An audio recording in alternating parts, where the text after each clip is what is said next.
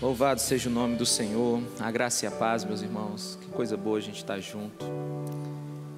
E verdadeiramente, nós precisamos mais do que nunca ouvir a voz de Deus. Eu espero que você esteja no nosso propósito de jejum. Espero que você esteja buscando mais o Senhor. Jejum, ele é a simulação do deserto. Jejum, ele nos prepara para tempos difíceis. Não porque Deus virá sobre nós com algum apoio diferente, com alguma bênção diferente. Não, é porque nós vamos ouvir o que os céus estão falando. Mais do que um culto, mais do que um momento, um devocional, nós precisamos agora andar no Espírito, ouvir o que Deus está falando, discernir os tempos e abraçar a vontade de Deus. Verdadeiramente, nós não vamos trazer Deus para a nossa agenda, a gente vai entrar na agenda de Deus. E o meu coração ele é um misto de esperança, é um misto de desejo e é um misto de preocupação. Esperança porque eu sei que o nosso Senhor Jesus Cristo está voltando. Não tenho dúvida, nós estamos à, à porta de um grande mover de Deus sobre a terra. Eu tenho expectativas sobre isso, mas ao mesmo tempo eu fico me perguntando: será que os meus irmãos, será que todos a, a igreja está preparada para isso? Nós precisamos hoje entender que a nossa vida ela tem que entrar no contexto que Deus colocou. Não dá para ter uma mensagem escapista nesse tempo.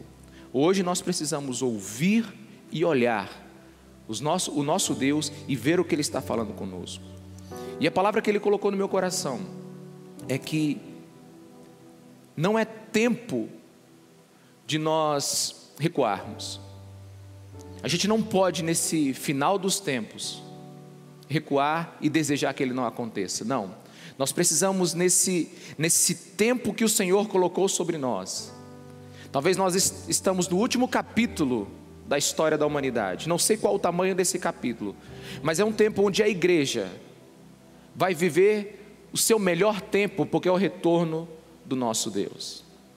Durante muito tempo a eternidade não foi um assunto presente, porque sempre nós olhamos como se fosse algo muito longe de nós.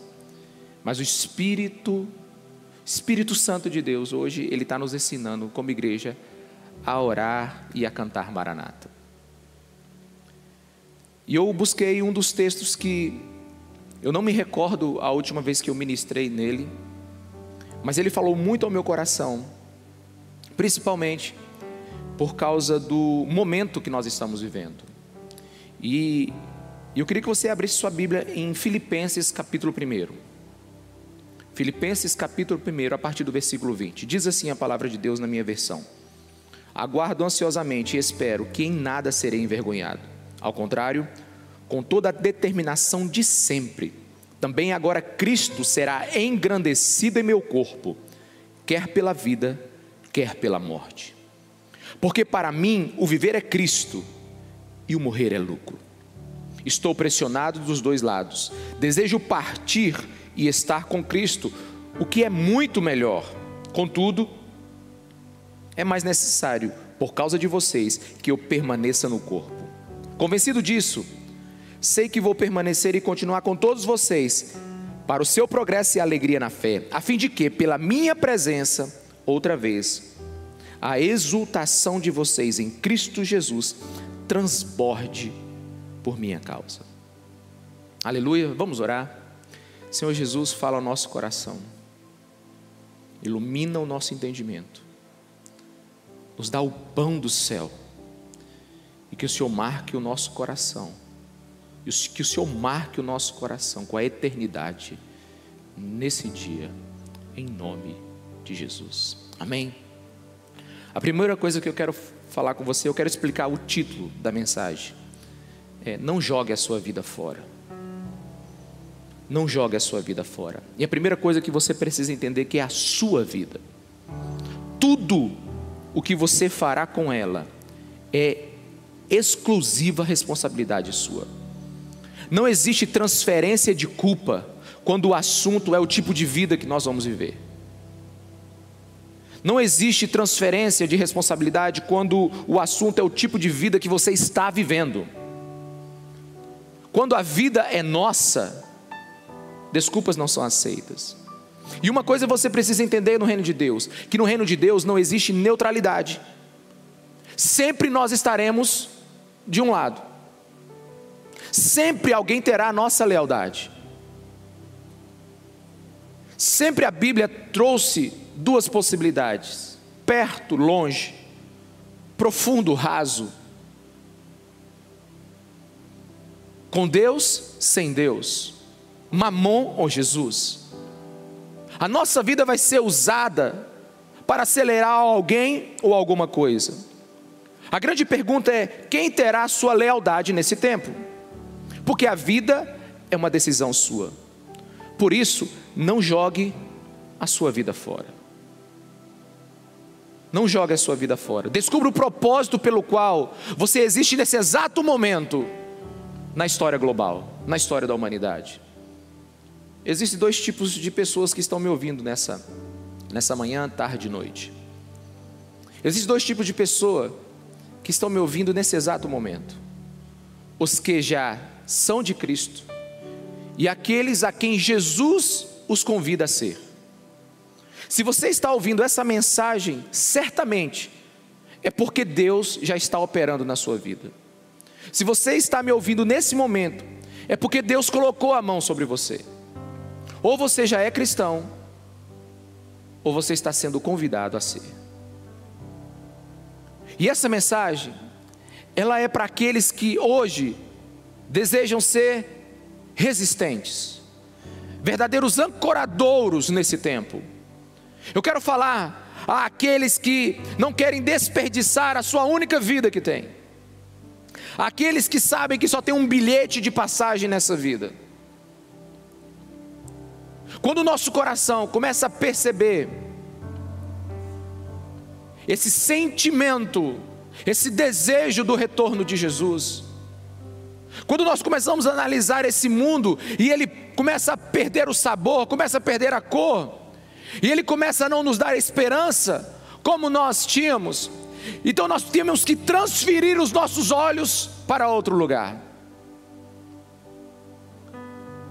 A nossa vida não pode ser apenas comer, beber e vestir. A nossa vida não pode ser, só sexo, droga e rock and roll. A nossa vida não pode ser apenas aquilo que a gente vive aqui nessa terra. Essa vida tem muito mais. E você precisa entender algo poderoso: é que se você não planejou o seu nascimento. Qual é o propósito de você existir? Tem que ter propósito na vida que você não planejou a ter.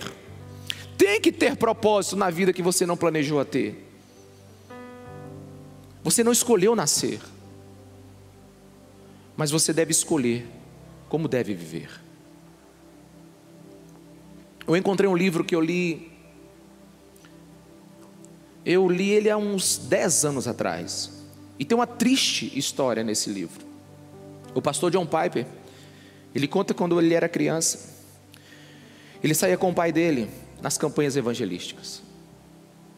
E em nenhuma dessas campanhas, o pai dele estava pregando num, numa pequena vila, e um homem, no final do culto, talvez a pessoa mais ah, difícil daquele vilarejo aceitou Jesus. Foi um susto para todo mundo, porque aquele homem, ele tinha um coração muito duro. E ele foi à frente, na hora que estava cantando um hino, e ele começou a chorar.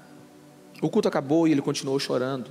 E o pastor John Piper, ele e o pai do John Piper perguntou para ele assim: "Mas você está salvo? Jesus Cristo te salvou?" Mas ele continuava ainda a soluçar e chorar. E ele disse uma frase que marcou o pastor John Piper, que deu origem a esse livro que eu li. Ele disse assim: Eu sei que Jesus me salvou, mas agora eu estou velho e fraco, e eu joguei fora toda a minha vida. Eu a desperdicei. John Piper disse que depois ouviu aquilo quando era criança. Ouviu aquilo quando era garoto e nunca mais esqueceu. E a partir dali, ele buscou na palavra de Deus em como não desperdiçar a vida dele. E quando eu estava relendo esse livro, eu comecei a perceber que esse é o tempo de nós fazermos uma avaliação de nossa vida. Um poeta desconhecido escreveu um, uma poesia, pelo menos um trecho dela, que, se, que, que é intitulado Anos Perdidos, Os Anos Perdidos. E diz assim: Longo tempo busquei o sentido oculto da terra, longo tempo de jovem, foi vão o meu muito buscar. E o chegar quase ao final da vida, que logo se encerra, minha busca agora, eu preciso começar. O poeta entendeu errado a vida, e ele entendeu ela tarde demais. Ele entendeu ela tão tarde, que ele está recomeçando agora velho.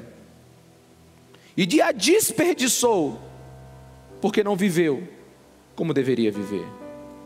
Há muito tempo atrás, Bob Dylan escreveu uma música chamada Os Tempos Estão Mudando. E uma estrofe dessa música diz o seguinte: A linha está traçada, a maldição está lançada, será rápido mais tarde. A ordem está rapidamente se esvaindo, e o primeiro de agora será mais tarde o derradeiro, pois os tempos estão mudando. E essa música é profética porque a, ela diz que a realidade não vai te esperar. Ela diz que o lento será rápido e o primeiro se tornará o último. Ela está dizendo que você não controla o tempo, apenas o discerne. E a gente precisa entender que nós só temos uma vida para viver nesse mundo. E se não é para ser desperdiçada, a gente precisa descobrir, na palavra de Deus, através da intimidade com o Espírito Santo, qual é a vida que realmente nós temos que ter? E essa resposta a gente não cria, essa resposta a gente descobre. Nós não somos existencialistas, que após nascer, criamos a nossa vida, o nosso jeito de viver. Não, nós somos criacionistas.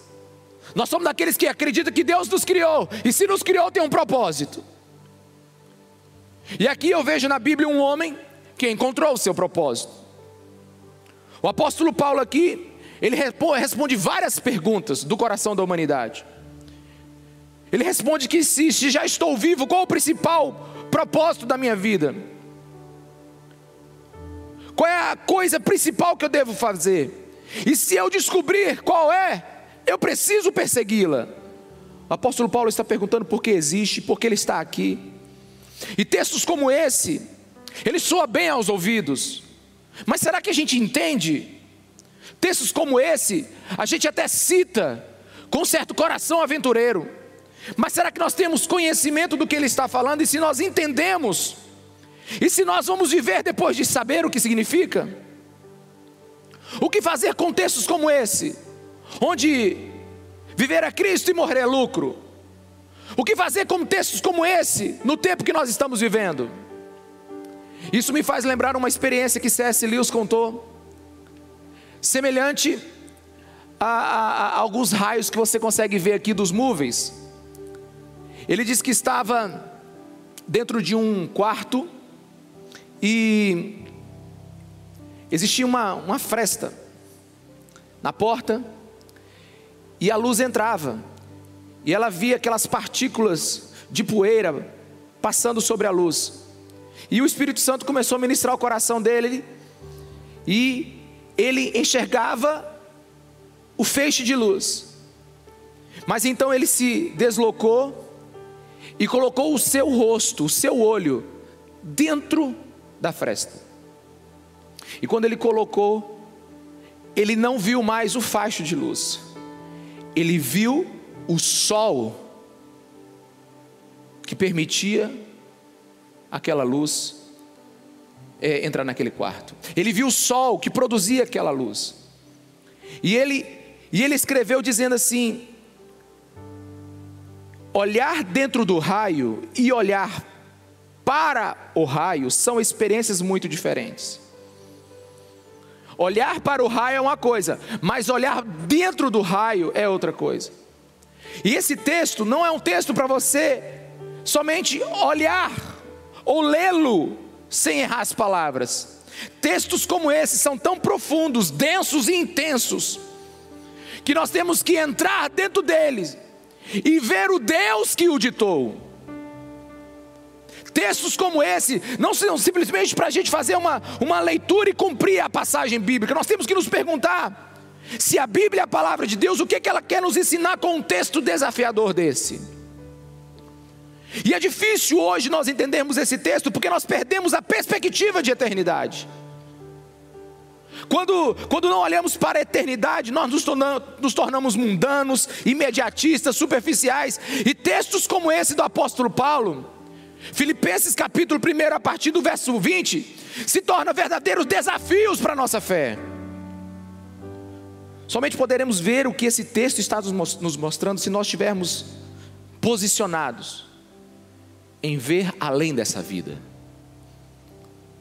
Cristo e a eternidade se tornou algo tão real para Paulo que ele se considerava um peregrino. Ele se considerava um homem que não era dessa terra. Ele era um estrangeiro.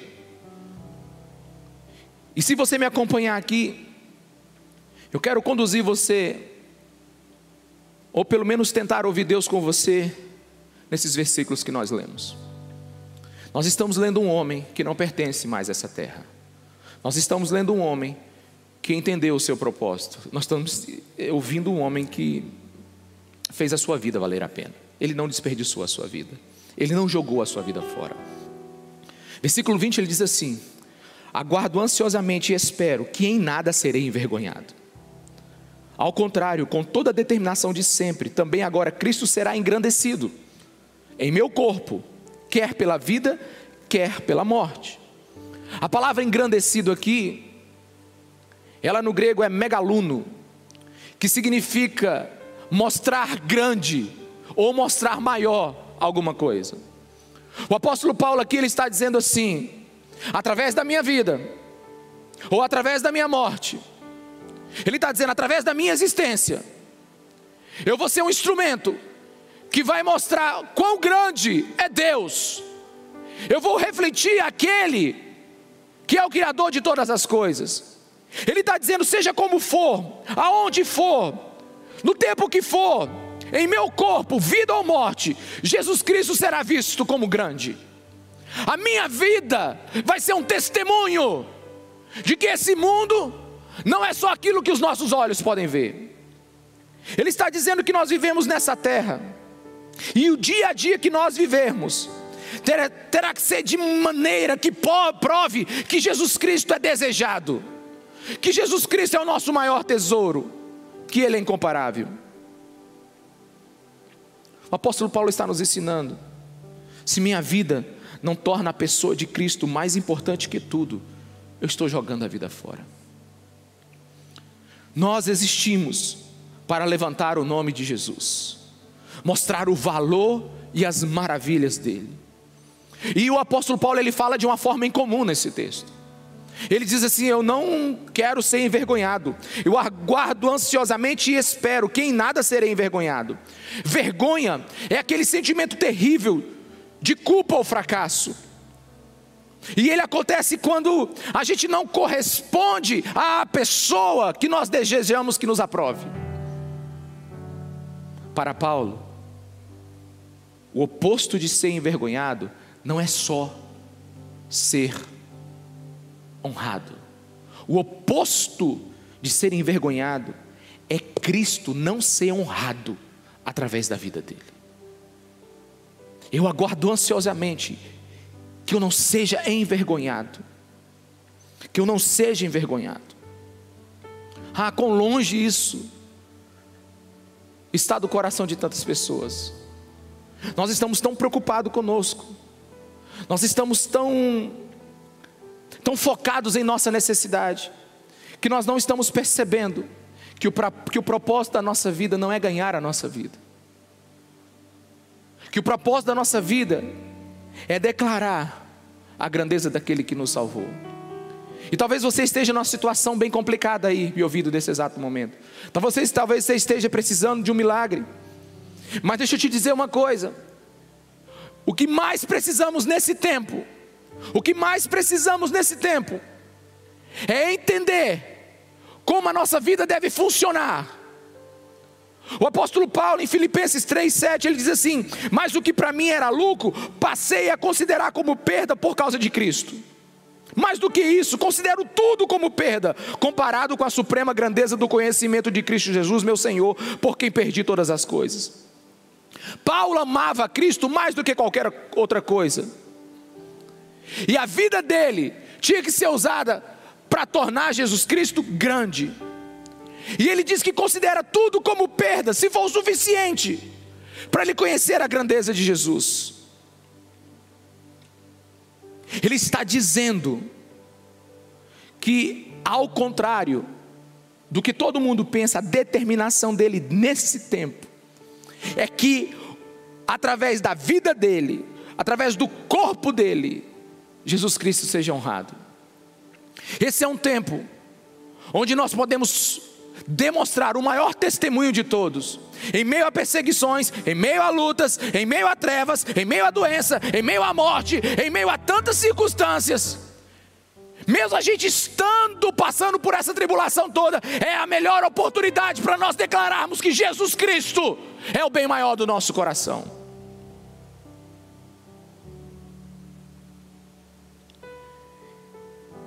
E ele, e ele trabalha talvez com o maior inimigo das nossas almas.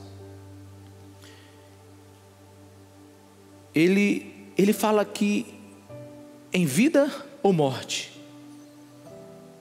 Mas o que significa quando ele fala que em morte ele vai agra agradar Jesus, vai glorificar Jesus? Nunca tivemos tanto medo da morte. Nunca ela esteve tão próxima. Fiz mais velórios nesse tempo do que eu queria fazer o resto da minha vida. Mas irmãos, o lugar onde eu mais ouvi verdades nesse tempo foi nos velórios. Nos lugares que eu mais vi fé nesse tempo foram nos velórios. Nos lugares em que eu mais pude testemunhar da presença de Deus foram nesses momentos difíceis. A morte ela é uma ameaça, mas ela se torna meio para a glória de Deus quando ela não tem poder para frustrar o motivo pelo qual a gente vive. A morte é terrível, até o grau que ela ameaça roubar de você aquilo que lhe é importante. A morte tira, a morte mata. Mas Paulo não via a morte assim. Ele não via ela como frustração, mas ele via ela como ocasião para a realização do seu maior desejo. Ele diz assim: porque para mim viver é Cristo e morrer é lucro. Cristo, diz Paulo, é mais valioso do que qualquer coisa que possa ser oferecido na minha vida. Parafaseando o texto, ele diz assim: se vivo tenho Cristo, mas se morro, tenho ainda mais. Se vivo, tenho vida, mas se morro, vivo ainda mais. Isso tem sido difícil de nós entendermos nesse tempo, porque o mundo, ele clama por atenção. O mundo quer todos os nossos sentidos, esforços, forças. Por isso que nós somos tão assombrados com o sofrimento e a morte. Nós somos tão assombrados em perder o que temos nessa vida, porque nós perdemos a perspectiva da eternidade. Sofremos mais porque perdemos a grandeza do prêmio reservado aos que foram alcançados pela cruz. Nós vivemos sem a esperança do porvir, nós vivemos sem a expectativa da volta de Jesus. Nós vivemos hoje como se esse mundo fosse tudo. Nós vivemos hoje como se que perder algo é perder o sentido da vida. Eu não, eu não desmereço a sua dor, não desmereço o seu sofrimento. Mas se nós não fomos criados para viver, só o que nós estamos vivendo aqui, nós precisamos transportar a nossa esperança para a eternidade. Não é a mensagem escapista, mas a maneira como nós vemos a eternidade muda o nosso viver hoje. O apóstolo Paulo é um homem que ninguém pode matar ele porque ele já está morto. É um homem que ninguém pode roubar dele porque ele já perdeu todas as coisas para conquistar a Cristo. Essa é uma mensagem radical para os nossos corações. Muitos veem vida e morte como opostos. Mas a Bíblia nos ensina que eles não são tão opostos assim. Na verdade, vida e morte, eles têm algo em comum. O Evangelho ensina que vida e morte têm algo que eles concordam. A morte, a morte vai nos tirar familiares. Aquele pai não vai ver a filha completar seus 15 anos. A filha não vai mais abraçar sua mãe. Aquele rapaz que morreu tão novo não vai casar. A morte, sem dúvida, tira. E nós tememos a morte porque a morte, ela interrompe as nossas esperanças aqui na terra. Mas se nós vivermos só para aquilo que nós vemos aqui, nós jogamos a nossa vida fora. Porque a nossa vida aqui é só um prelúdio. É só um spoiler do filme da eternidade que Deus tem preparado para nós. A morte, sem dúvida, tira, mas a morte, para os que amam a Cristo, entrega entrega a totalidade de Cristo. Apóstolo Paulo diz: se eu vivo, eu vivo para Cristo, mas se eu morrer, eu o verei ainda mais, eu o verei face a face. Esse é o testemunho da igreja para esse tempo. Deus chamou a igreja para testemunhar da dimensão eterna. O nosso chamado não é preparar as pessoas para viverem bem aqui na terra. Um dos maiores erros do século 21 é a rejeição da eternidade, é a rejeição da pessoa de Cristo, fazendo as pessoas viverem como se esta vida fosse tudo o que elas têm.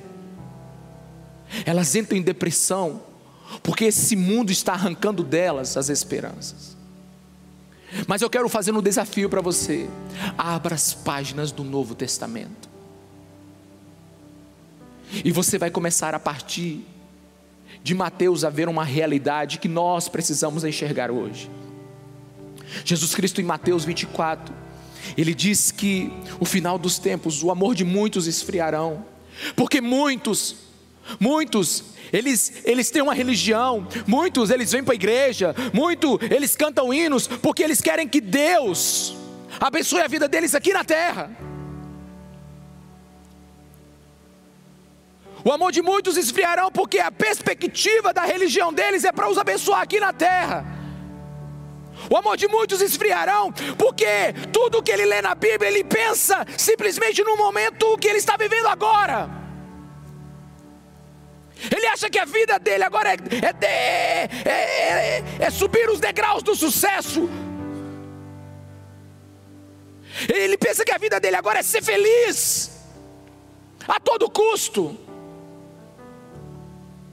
O sonho dessas pessoas eles começam a se desabar, porque esse mundo não começa a dar apoio para aquilo que elas desejam. Nós começamos a jogar a nossa vida fora quando nós pensamos que viver nessa terra é tudo o que nós temos. Há um desespero entrando em todos os lugares porque as pessoas agora não conseguem ver um futuro. Bom, mas o apóstolo Paulo está dizendo: para de olhar horizontal, começa a olhar na vertical. Você nasceu para glorificar a Jesus e para viver para Ele. Seja vivendo, seja sofrendo. A Bíblia não veio para aumentar uma religião terrena. A palavra de Deus veio para voltar para Deus. Você está me entendendo? A palavra de Deus ela veio sobre você, e se ela é a palavra de Deus, ela não vai te firmar nessa terra. Ela vai arrancar as tuas raízes dessa terra. O teu tesouro não vai ser ouro ou prata. O teu tesouro vai ser Cristo. Muitos, sabe, condenam aquela passagem onde Jesus diz que tem que, que odiar pai e mãe.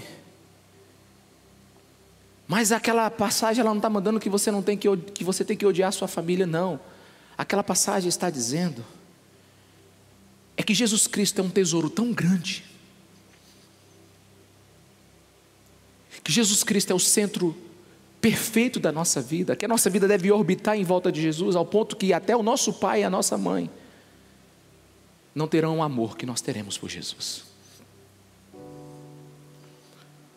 Uma vez um jovem me perguntou, pastor, por que, que lá no céu a gente não vai se dar em casamento? Olha, eu falei, tem coisas que são bem difíceis da gente entender, mas eu acho que quando você vê Jesus, o teu amor vai ser tão grande, a sua paixão por Ele vai ser tão imensa, que qualquer sentimento que você já tenha tido por outra pessoa vai ser insignificante. O apóstolo Paulo encontrou algo tão grande que nem vida nem morte podem tirar dele. A palavra de Deus veio para nós para nos alimentar com propósitos eternos. A palavra de Deus veio para nós para nos tornar extraterrestres. Eu posso ouvir um amém de onde você está aí? A palavra de Deus, o Espírito Santo, ele veio para trazer a eternidade para o agora. E trazer a eternidade para o agora muda a nossa percepção e a leitura de tudo ao nosso redor. Quando nós temos uma perspectiva de um reino com Jesus Cristo de Nazaré, vida, família e dinheiro, tem uma leitura diferente, tem uma interpretação diferente em nossa vida. Nosso olhar muda, nossa fala muda, a nossa vida ganha amplitude. A gente começa a viver a vida real. Essa semana, semana que passou, eu orei por um homem. Ele estava no estado crítico. E ele estava tão doente que a gente achava que ele ia morrer naquele dia. Eu não sei como é que está o estado dele hoje, mas eu fui no hospital e coloquei minha boca dentro do ouvido dele. E disse assim: Antes de eu orar para você ser curado, eu quero lhe fazer uma pergunta. Você está pronto para a eternidade? Eu botei minha boca dentro do ouvido daquele homem e disse assim: Olha, a sua vida está por um fio, o seu tempo está acabando. Você está pronto para a eternidade? Eu não recebi nenhum sim, nenhum não. Ele não esboçou uma reação. Mas momentos como esse que nós estamos vivendo, se não for para termos uma fé que nos mantém firme, o que mais nós teremos? Se não for para ter uma fé que confirme em nosso espírito que tudo que nós vivemos nessa terra não é ainda o ponto final, pelo contrário, como nós vamos viver? Talvez você se sinta pressionado, talvez você se sinta com dúvidas, Talvez você, essa palavra, ela, ela, ela, ela bate em você e você a resiste, porque ainda a nossa mentalidade é muito mundana. Mas quando eu leio o apóstolo Paulo, e quando você começa a meditar nisso, e você começa a perceber o que Deus está fazendo nesse tempo, a gente não tem outra conclusão do que entender que nós precisamos viver de forma diferente. O versículo 23, ele diz algo muito interessante, ele diz assim: "Estou pressionado dos dois lados, desejo partir, estar com Cristo, que é muito melhor. É incomparavelmente melhor estar com Cristo." Ele está dizendo assim: agora mesmo eu queria estar com Cristo já. E, e essa semana eu faço 44 anos. E cada dia que passa, palavras como essa ganham mais volume na minha vida. Confesso para você que quando eu tinha 15 anos, eu, eu, eu fazia uma oração tola: Jesus não volta, não, que você vai atrapalhar meu casamento. Sabe, a gente, tem, a gente tem orações tolas, porque nós perdemos a perspectiva da eternidade. Mas quando os dias vão chegando, quando o mundo, ciclo após ciclo, ano após ano, começa a te ensinar como a vida é, quando você começa a gastar tempo para ouvir Deus e a Sua palavra, você descobre que, essa, que textos como esse come, começam, começam a se tornar âncoras para a nossa vida. O melhor da minha vida está por vir. E não é uma aposentadoria gorda na casa, numa praia, é Cristo. É Cristo. A minha urgência hoje não é saber quantos anos eu vou viver. A minha urgência hoje não é datar quanto tempo eu ainda vou ficar nessa terra. Mas a minha urgência hoje é saber que não sei quantos anos tendo, que esses anos sejam usados ao máximo para fazer Cristo grande através da minha vida. Porque uma vida que vale a pena é uma vida que arrisca toda a sua alma em Cristo.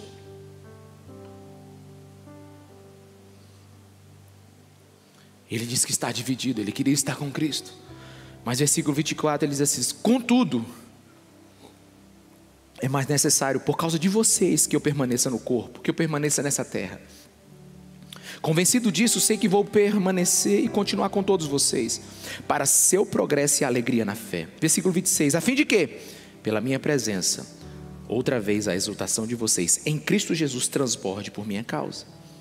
Ele diz assim: se eu for, vai ser maravilhoso, mas se eu ficar, Apesar de todo esse sofrimento, apesar de tudo isso que está acontecendo, eu não ficarei triste, porque viver é Cristo, eu não vou perder o meu objetivo. Eu vou continuar a viver de uma forma que quem estiver do meu lado vai ter a sua fé aumentada e vendo Cristo ser glorificado. Você começa a entender o que é uma vida não desperdiçada? O apóstolo tá, Paulo está dizendo assim: se eu não morrer, o que é bem melhor, porque eu estarei com Cristo, se eu estiver vivo, quem estiver do meu lado verá um homem de Deus, verá um homem que não vive para as coisas dessa terra. Ele diz que vai viver, para quem estiver do lado dele, possa ter uma experiência no coração de que Cristo é o maior tesouro dessa vida. A minha pergunta é: nós estamos testemunhando isso? Nós estamos vivenciando isso?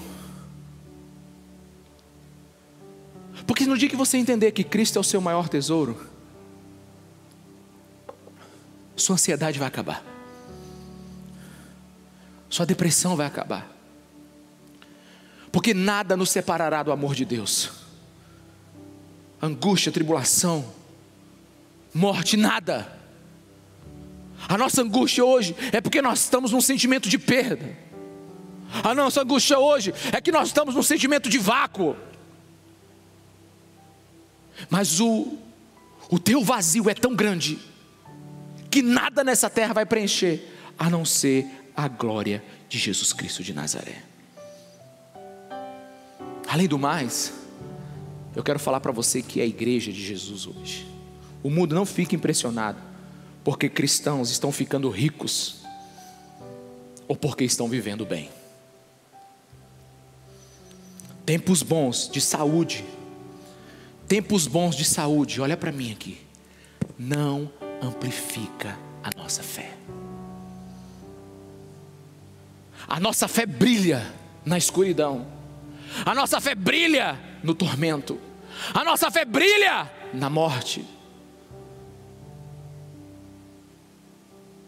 O mais puro cristianismo se vive quando você está no vale da sombra da morte, porque ali nós temos esperança Jamais, jamais, me ouça, jamais alguém dirá que teve a sua maior experiência com Deus num cruzeiro indo para o Caribe. Jamais alguém dirá que teve a sua maior experiência com Deus dirigindo o seu carro zero quilômetro. Não são esses lugares onde a nossa fé faz sentido, porque a nossa fé não é terrena, a nossa fé é extraterrestre, a nossa fé não é para as coisas materiais, é para as coisas que não se vê, a nossa fé não é para dar-nos garantias de uma vida boa nessa terra, a nossa fé é para trazer uma perspectiva eterna enquanto vivemos aqui.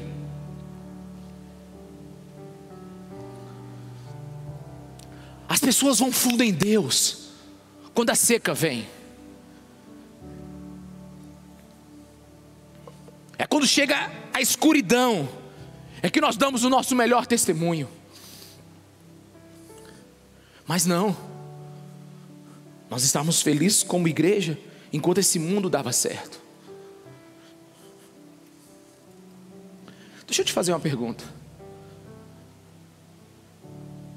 Até onde esse mundo vai ter que piorar?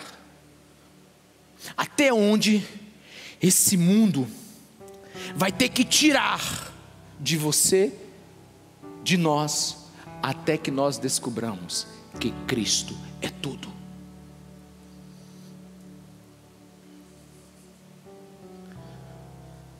Segunda Coríntios 1:8 diz assim: Irmãos, não queremos que vocês desconheçam as tribulações que sofremos na província da Ásia, os quais foram muito além da nossa capacidade de suportar. Está ouvindo?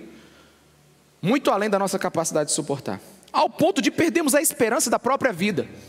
Não, agora é a hora da nossa morte, Paulo está dizendo aqui. De fato, já tínhamos sobre nós a sentença de morte, para que não confiássemos em nós mesmos, mas em Deus, que ressuscita os mortos. Mas em Deus, que ressuscita os mortos.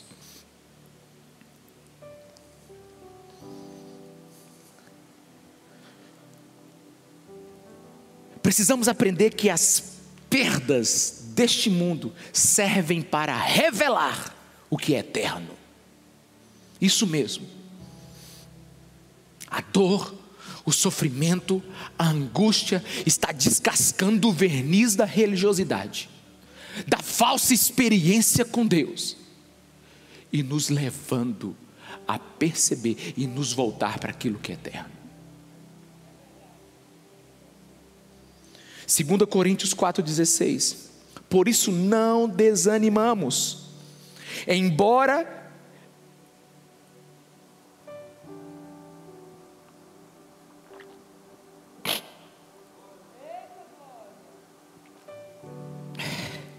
embora exteriormente estejamos a desgastar-nos, interiormente estamos sendo renovados dia após dia pois os nossos sofrimentos, leves e momentâneos, estão produzindo para nós uma glória eterna que pesa mais do que todos eles.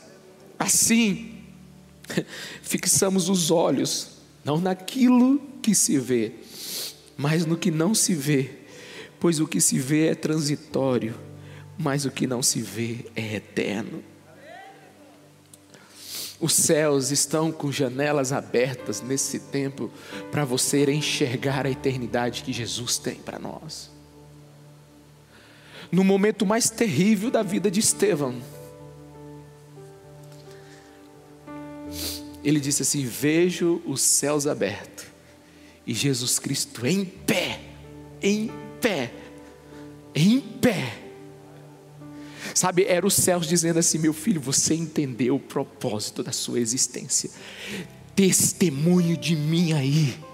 Fale de mim, não importa o que eles vão pensar, não importa o que eles vão criticar, mesmo que eles te matem, eu estou te esperando. São nos momentos de maior dor que os céus se abrem, e se você está sofrendo agora, se o chão foi tirado dos teus pés, se você não consegue enxergar o futuro, olhe para cima, porque as janelas dos céus estão abertas. Deus está convocando a igreja dele para a eternidade nesse tempo.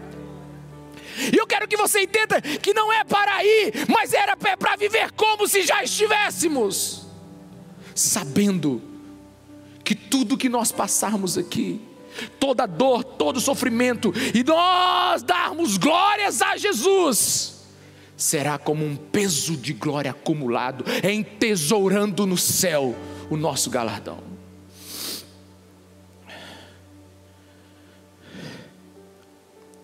O Espírito Santo vai mostrar ao seu coração que é em tempos de guerra que nós viveremos a maior consolação. Nós temos apenas uma maneira de não jogarmos a nossa vida fora, que é viver para a glória de Jesus. Mas nós temos inúmeras maneiras de desperdiçá-la. E um dos textos mais pontuais, contemporâneos para esse tempo, parece que foi escrito ontem. Está lá em Lucas 12, a partir do versículo 16, que diz assim: Jesus contando uma parábola. A terra de certo homem rico produziu muito. Ele pensou consigo mesmo: o que vou fazer? Não tenho onde armazenar minha colheita. Então disse: Já sei o que vou fazer. Vou derrubar os meus celeiros e construir outros maiores, e ali guardarei toda a minha safra e todos os meus bens. E direi a mim mesmo: Você tem grande quantidade de bens armazenados para muitos anos descanse, coma, beba e alegre-se. Contudo, dizendo Jesus, Deus lhe disse: insensato, esta mesma noite a sua vida lhe será exigida. Então, quem ficará com que você preparou? Outras versões dizem assim: louco, louco, você desperdiçou a sua vida. Louco! Você fez a sua cama de ouro para morrer. Louco! Você se voltou só para as coisas dessa terra. Você usou sua vida totalmente errada. E você sabe o que, que me chama a atenção nesse texto? É que Jesus diz assim: Eu tenho o direito sobre você, eu invoco o direito de posse sobre a sua vida, porque eu te criei, e eu não te criei para acumular tesouros na terra. Eu te criei para ser a criatura que engrandeceria o meu nome. Mas se você usou toda a pulsação das tuas veias, você usou todo o recurso da sua força para construir o teu reino e não glorificar o reino do meu filho. Mas preste atenção aqui agora. Esse homem não está fazendo nada de imoral. Ele não está fazendo nada de ilegal. Ele só está fazendo tudo errado.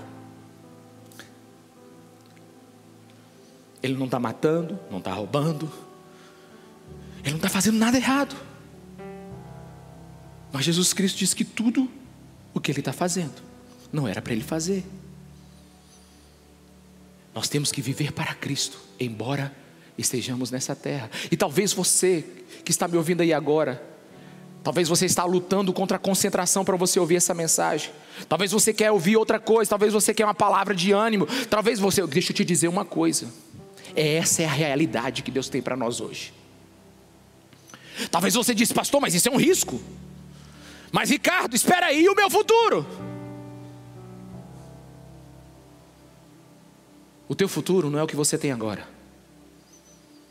Sabe de uma coisa? Você, nesse exato momento, não sabe, não sabe se vai terminar vivo ouvindo a minha mensagem.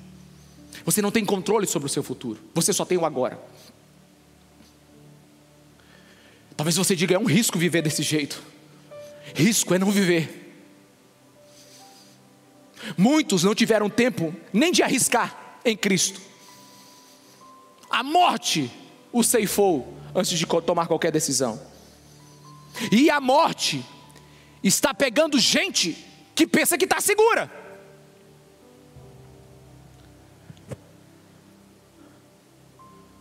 Mas a morte nunca pega de forma inseguro alguém que já segura na mão de Deus, que já vive para Ele. Talvez você fale, isso é um risco viver essa vida. Você está pregando uma mensagem que ela, ela é muito radical. Não, esse aqui é o mínimo radical bíblico para nós. Você quer saber o que é radical? É radical que nós vamos viver nas grandes tribulações. É radical quando a igreja estiver aqui, quando a grande tribulação chegar. Isso vai ser radical. É por isso que agora a gente precisa se armar até os dentes. Porque risco é uma ação que nos, nos expõe à possibilidade de perda ou não. Perda ou dano é uma possibilidade, é um risco. Mas tem tanta gente se arriscando para ganhar ou perder dinheiro, prestígio, saúde, até mesmo a vida. Em toda direção que você vá hoje, há coisas desconhecidas e que não estão no seu controle. Você se arrisca todos os dias por metas, por emprego, vida financeira. Você faz peripécias. Você arrisca o seu futuro muitas vezes para você ter mais nessa terra. Mas a minha pergunta é: quando é que nós vamos começar a arriscar nossas vidas para Jesus? A fim de que nossa vida não seja uma vida desperdiçada, a fim de que nós não joguemos a nossa vida fora. Porque, olha para mim aqui, perder a vida não é mesmo que jogar ela fora. Teve muitos que perderam a vida, mas não jogaram a vida fora. Teve muitos que morreram em Cristo, para Cristo, desejando Cristo. Tem muitos que sofrem para a glória de Cristo. Esses podem até perder a vida, mas não joga a sua vida fora. E a Bíblia mostra que é certo nós nos arriscarmos por Cristo. A Bíblia diz que é certo nós nos arriscarmos agora por Jesus. Segundo Samuel 10:9 diz assim: Vendo Joabe que estava cercado pelas linhas de combate, enxergue isso. Nós estamos numa guerra agora. Joabe está cercado pelo inimigo. Escolheu alguns dos melhores soldados de Israel e os posicionou contra os arameus. Pôs o restante dos homens sob o comando do seu irmão Abzai e os posicionou contra os amonitas. E Joabe disse a Abzai: Presta atenção. Se os arameus forem fortes demais para mim, venha me ajudar. Mas se os amonitas forem fortes demais para você, eu irei ajudá-lo. E ele olha para o rosto daquele homem e diz assim: Seja forte e lutemos com bravura pelo nosso Deus e pelas cidades, pelo nosso povo e pelas cidades do nosso Deus. E que o Senhor faça o que for da sua vontade. Você consegue ver isso? Nós vamos nos posicionar. Nós vamos lutar a grande guerra em nome do nosso povo e em nome do nosso Deus. E que Deus decida o que será disso. Pessoas que arriscaram tudo em nome de Deus Esther 4,16 diz assim: Vá reunir todos os deuses que estão em Suzã e jejuem ao meu favor.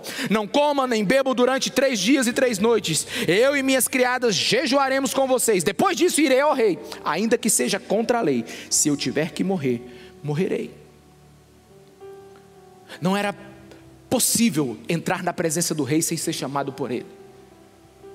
E Esther está dizendo assim: por causa das circunstâncias que estamos vivendo, eu vou ao rei e que se morrer, morrerei. Pessoas que arriscaram a sua vida e entraram na história. Daniel 3,17: Se formos atirados na fornalha em chamas, o Deus a quem prestamos culto pode livrar-nos, e Ele nos livrará das suas mãos, ó Rei. Mas, se Ele não nos livrar, saiba, ó Rei, que não prestaremos culto aos seus deuses, nem adoraremos a imagem de ouro que mandaste erguer. Todos esses homens, toda a Bíblia é um ensino que nos manda arriscar em Cristo Jesus. Colocar a nossa vida à disposição do Rei. Agora deixa eu te mostrar o prejuízo de você não arriscar naquilo que Deus está lhe ensinando. Um dos textos mais terríveis do Velho Testamento está em Números 13, 27. Os espias foram para a terra que Deus prometeu ao seu povo e voltaram com o relatório. Eis o relatório. Entramos na terra a qual você nos enviou, onde emana leite e mel. Aqui estão alguns frutos dela. Mas o povo lá vive mas o povo que lá vive é perigoso e as cidades são fortificadas e muito grandes. Também vimos descendentes de Enaque Os amalequitas vivem no Negueb, os iquitas, os jabuseus, os amorreus vivem na região montanhosa, os cananeus vivem perto do mar, junto do Jordão. Então Caleb fez o povo calar-se perante Moisés e disse: Subamos e tomemos posse da terra, é certo que venceremos. Quando todo mundo está dizendo assim, não dá certo, dois se levantam e dizem: Vai dar certo. Josué e Caleb continuam ali tentando gerar no povo uma convicção. Números 14, de 6 a 11, ele diz assim: A terra que percorremos em missão de conhecimento é excelente. Se o Senhor se agradar de nós, Ele nos fará entrar nessa terra. Somente não sejamos rebeldes. Mas o povo recuou. O povo não quis. Números 14, 34. Porque eles não arriscaram no que Deus disse. Olha o que Deus disse para eles: durante 40 anos, vocês sofrerão a consequência. Olha só Cada ano corresponderá a cada um dos 40 dias em que vocês somente observaram a terra. Quantos milhares de pessoas morreram porque não arriscaram no que Deus falou? Não existe segurança nessa terra. Como eu te disse, a vida é sua. Você vai ter que escolher a quem você vai servir. E eu quero que você Olhe para a vida de Paulo, não havia seguranças para ele. Em todo lugar que ele ia era uma dificuldade. Ele tinha duas escolhas: ou perdia a sua vida, ou jogava ela fora. Eu sei que uma mensagem como esta, ela é ofensa para o mundo relativista, pluralista e imediatista. Essa mensagem é uma ofensa porque as pessoas não querem ouvir sobre um só Deus, um absoluto, um único propósito. Elas querem ter opções de vida. Aquelas que elas querem escolher a vida que têm. Mas a Bíblia diz que nós só temos um motivo para viver. Ou arriscamos em Cristo, ou jogamos a nossa vida fora. Em que tempos nós estamos vivendo? Nós vivemos um tempo de guerra ou de paz? Ah, para cada tempo, existe um estilo de vida. Dá uma olhada comigo aqui, por favor. Eu quero te dar um exemplo aqui. Já estou terminando. Coloca para mim aqui, Rafa.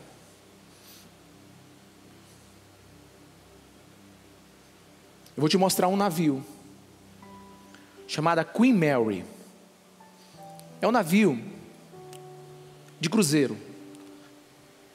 Olha o quanto ele é lindo. Três mil pessoas poderiam estar nesse navio, mesas de mármore, a melhor comida, a melhor orquestra. Os engenheirados do mundo estavam todos nesse navio. Ele era a grande sensação do mundo. Queen Mary, hoje ele é um museu na Flórida. Esse navio aqui é no tempo de paz. Luxuoso, prazeroso, dando a todos aquilo que eles querem para ser feliz. Agora, dê uma olhada nessa imagem aqui agora. Esse aqui é Queen Mary em tempos de guerra. Percebe a mudança de estilo? Tempos de guerra, tempos de paz. E nós estamos em tempo de guerra e precisamos entender como nós devemos viver. Em tempos de guerra, o Queen Mary, ele, ele, ele transportava 15 mil soldados. Sabe, ele não tinha beliches duplas, ele tinha beliches com oito andares. Ele não tinha mesas de jantar, ele tinha aquelas ah, bandejas metálicas onde dava comida para os soldados. Agora pensa comigo aqui, volta aqui a imagem grande para mim. Pensa comigo aqui. Imagine alguém que não está entendendo que estamos em tempo de guerra, que quer viver um tempo de paz, e vir para Queen Mary. Imagine alguém que, que ainda está sonhando com o tempo de paz, e vê o quão repugnante agora é o Queen Mary porque agora ele é fedorento, porque agora ele é cheio de soldados, porque agora tem pólvora para todo lado, porque agora dormem 30 num quarto onde dormiam dois. Não tem mais comida gostosa, agora tem comida para sobreviver. Meus irmãos, assim, essa aqui é uma metáfora, que é um simbolismo da igreja hoje. Tem muita gente que está pensando que nós vivemos nesse tempo aqui, onde a igreja vai te dar algo para você viver bem nessa terra. Não, nós estamos em tempo de guerra. E nós precisamos mudar a nossa mentalidade hoje. Jesus Cristo, o Espírito Santo de Deus, a Bíblia Sagrada, que é a espada, Ele não está nos preparando para um cruzeiro,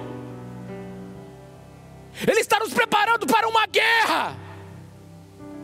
E enquanto nós vivemos essa religião, esse cristianismo da, da, da, da infância, nós estaremos reclamando daquilo que Deus nunca prometeu.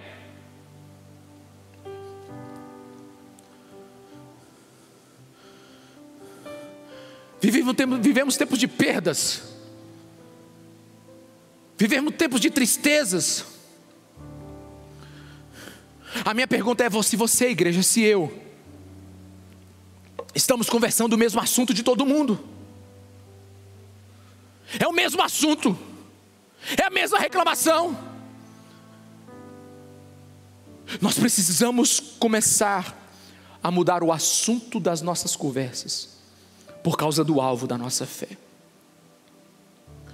Esse tempo hoje precisa ver na igreja de Jesus o motivo pelo qual ela encontra a esperança. Você sabe por que, que ninguém pergunta sobre a nossa esperança? Como diz 1 Pedro 3,15: Santifique-se Cristo como Senhor em seu coração, estejam sempre preparados para responder a qualquer pessoa que lhes pedir a razão da esperança que é em vocês. Sabe por que, que Ninguém pergunta sobre a nossa esperança. É porque a gente continua esperando as mesmas coisas que elas. Nós não estamos dando para elas o que elas precisam. Esse é o tempo de lutar por uma fé vigorosa. Não estamos em tempo de perguntas superficiais. Olha para mim, não estamos em tempo de perguntas superficiais. O que posso fazer para ter mais conforto? Como é que eu faço para ter mais diversão? Como é que eu faço para ter mais prazer? Não, esse não é o tempo dessas perguntas. Hoje é o tempo de perguntar qual é o sacrifício que eu preciso fazer para encontrar uma fé de aço em Jesus. Há mais de 100 anos atrás, Nietzsche disse que Deus estava morto. E ele estava morto no coração daqueles que acreditavam. Quantas pessoas olham para você e tem a opinião, uma convicção que Jesus Cristo está vivo. Quantas pessoas olham para nós e têm a opinião de que Cristo está vivo como nunca esteve? Por isso hoje nós precisamos de um poder de uma pergunta: qual a principal coisa a se fazer enquanto eu tenho ar nos meus pulmões? Eu vejo no texto que lemos um homem obstinado.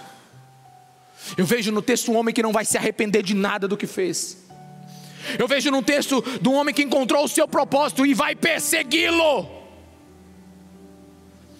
Ele diz assim em Atos 20, 24: Todavia não me importo, nem considero a minha vida de valor algum para mim mesmo, se tão somente puder terminar a corrida e completar o ministério que o Senhor Jesus me confiou, de testemunhar do Evangelho da graça de Deus.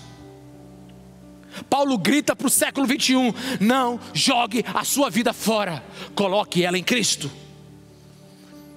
E já dizia o velho ditado: ninguém jamais vai lamentar no leito de morte. Eu podia ter passado mais tempo no meu escritório, eu podia ter comprado mais uma empresa, eu podia ter, ter, ter, ter guardado mais dinheiro. Não. O lugar de maior arrependimento que existe é no vale da sombra da morte. Por isso, incinere a sua vida em Jesus Cristo de Nazaré. Fui crucificado com Cristo, Gálatas 2:20. Assim, já não sou eu quem vive, mas Cristo vive em mim. A vida que agora vivo no corpo, a vida que agora vivo no corpo, vivo-a pela fé no Filho de Deus, que me amou e se entregou por mim. Eu quero ler para você a história de um homem que realmente entregou a sua vida para ser queimada na presença de Deus. Eu quero ler o pedido de casamento de Woodson Taylor. O pedido que o Woodson Taylor fez para o pai de sua noiva. Ele disse assim: Senhor, tenho agora que pedir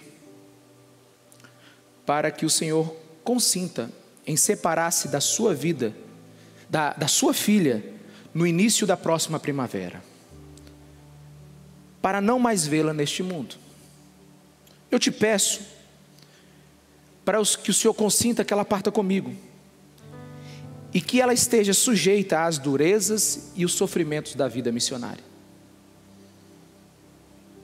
O Senhor pode consentir que ela se exponha aos perigos do oceano, à influência fatal do clima do sul da Índia, a todo tipo de necessidade e estresse, a degradação, insultos, perseguição e, a, e a, talvez até morte violenta. O Senhor pode consentir que ela parta comigo?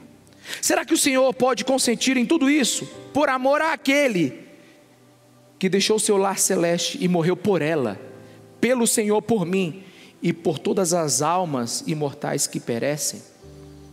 Por amor a Sião e à glória de Deus, o Senhor permite? O Senhor pode consentir tudo isso na esperança de breve encontrar-se com sua filha no mundo da glória com a coroa da justiça polida, porque ela proclamou o louvor de Cristo, o Senhor e Salvador, aos ateus e aos não salvos. O Senhor pode consentir a tua filha para viver o desespero nessa terra comigo, mas a glória futura na eternidade. Esse é um pedido de casamento um homem que sabe o que quer da vida. É quase uma agressão para a igreja ouvir isso hoje. E os morávios? Conta a história, que radical foram eles, que deixaram suas esposas e seus filhos. E enquanto eles, a família chorava na praia e o barco ia embora, eles gritavam que o cordeiro que foi morto receba a recompensa do seu sofrimento. Eu agora estou aqui na minha tela do meu, do meu iPad com a foto da minha família. E por que, que eu coloquei essa foto aqui hoje? Porque eu preciso tornar a coisa pessoal. Eu tenho sentado com os meus filhos na hora do almoço. Né? Rafael está aqui comigo e eu tenho falado: Filho, talvez você nem se forme.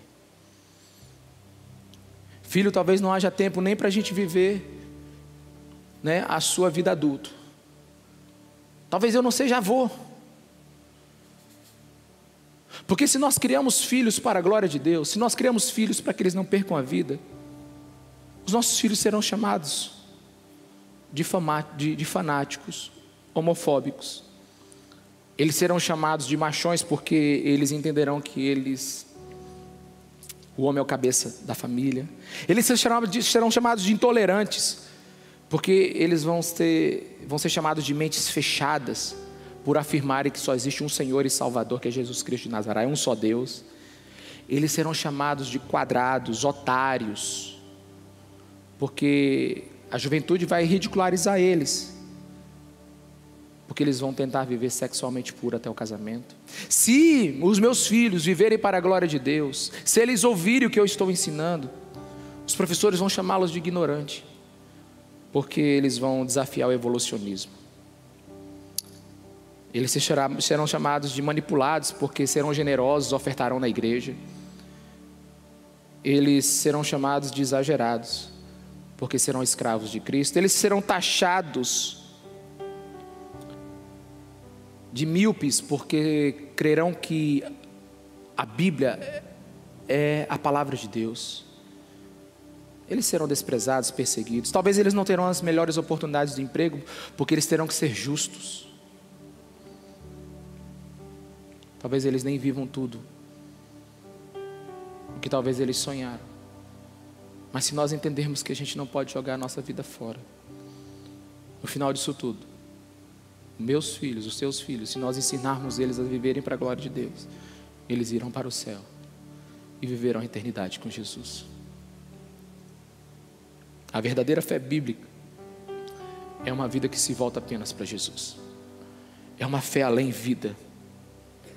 É uma fé que transcende. É uma fé que tem mentalidade eterna.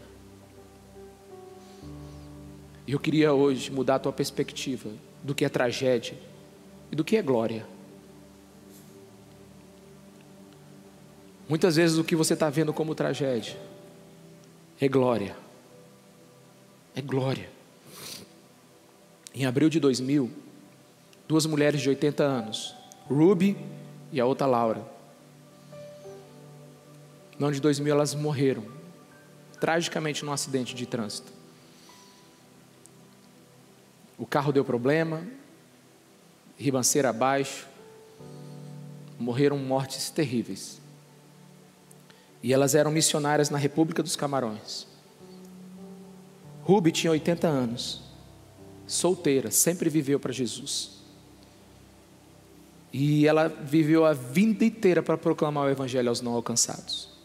Laura, viúva também de 80 anos, médica, companheira longa data já de Ruby. Elas morreram instantaneamente com o acidente. Foi uma comoção na Junta de Missões Mundiais. As igrejas ficaram de luto.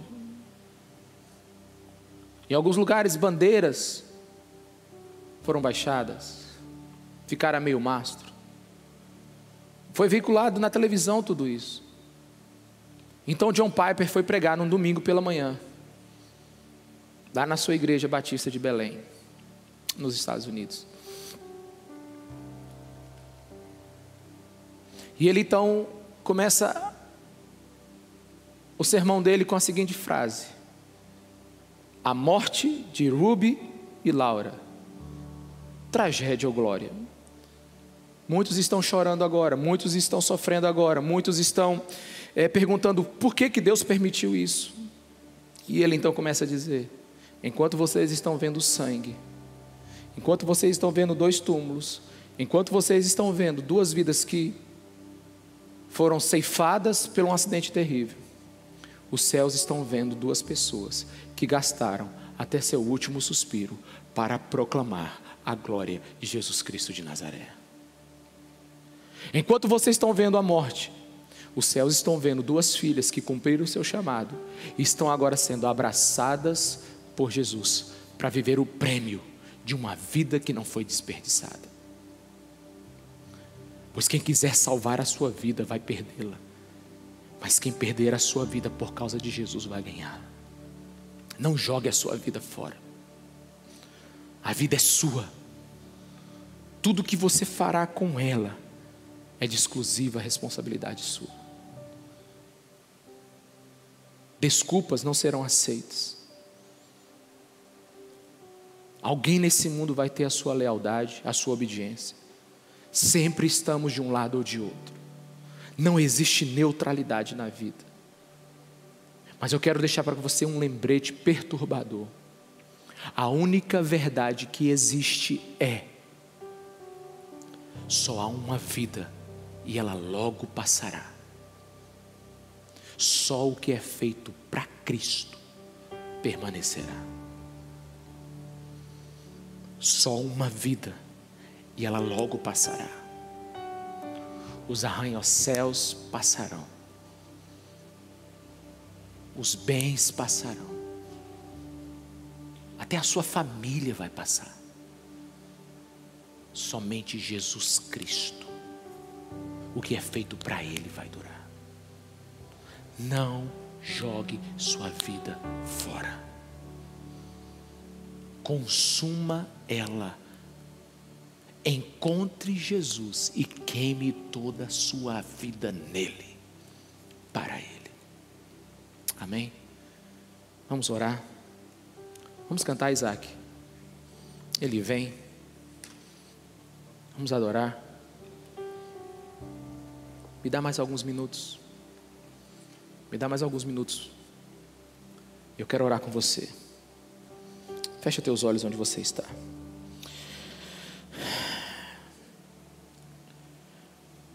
Senhor Jesus, tudo o que temos hoje veio de Ti.